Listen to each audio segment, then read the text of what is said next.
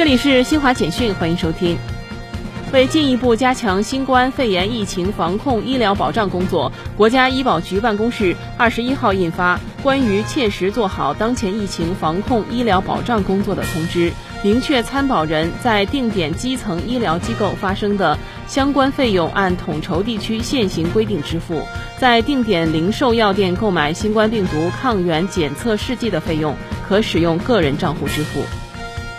记者二十一号从全国妇联获悉，全国妇联办公厅、农业农村部办公厅、国家粮食和物资储备局办公室日前联合印发通知，部署开展巾帼兴粮节粮活动，要求各部门引领带动广大妇女积极种粮兴粮、爱粮节粮，推动粮食产购储运加销全产业链协同发展，为端牢中国人的饭碗贡献巾帼力量。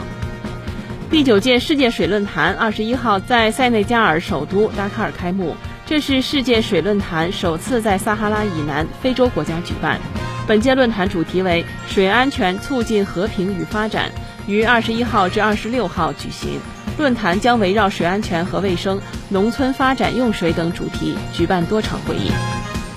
联合国秘书长古特雷斯二十一号在国际森林日呼吁国际社会采取实际行动，结束危及森林的不可持续生产和消费模式。以上，新华社记者为您报道。